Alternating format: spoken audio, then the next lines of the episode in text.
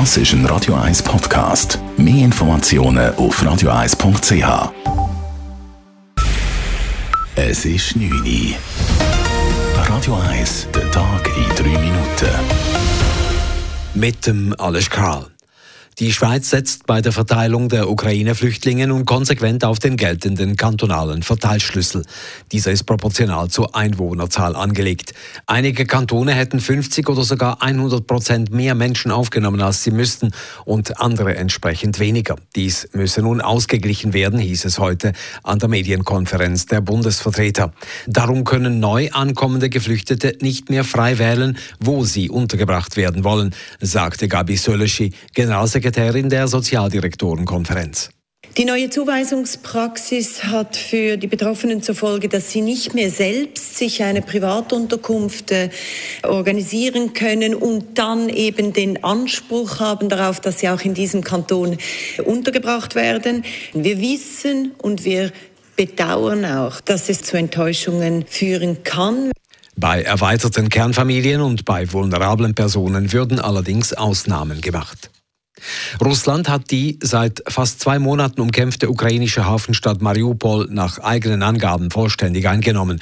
Im Stahlwerk der Stadt harren aber noch immer mehrere hundert Soldaten und Zivilisten aus. Details von Korrespondent Ulf Mauder in Moskau.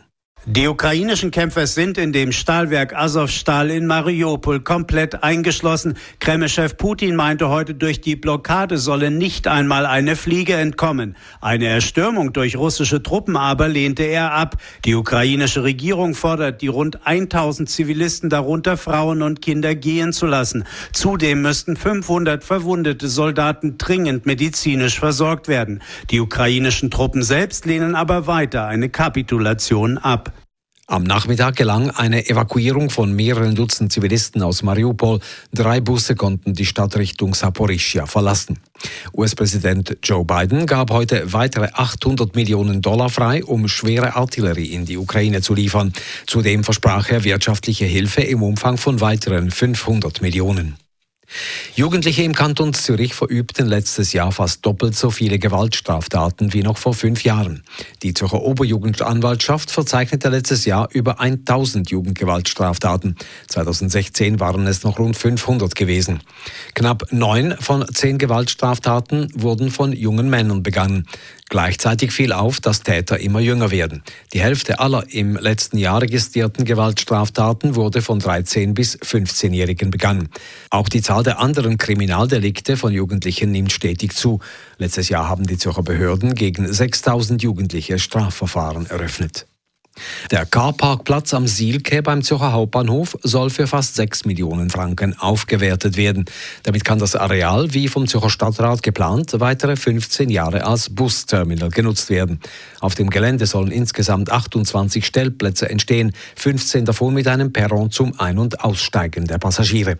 Es sollen digitale Anzeigetafeln installiert und ein Warteraum für bis zu 50 Personen erstellt werden. Zudem sind mehrere Billetverkaufsschalter und WC-Anlagen geplant. Radio 1 Wetter.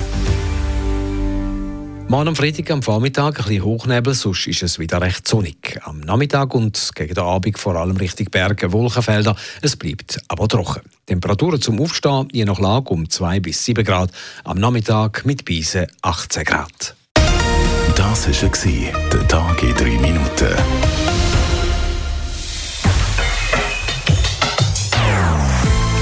Non-Stop-Musik auf Radio 1. Bei uns klingt Musik einfach besser. Non-Stop. Radio 1.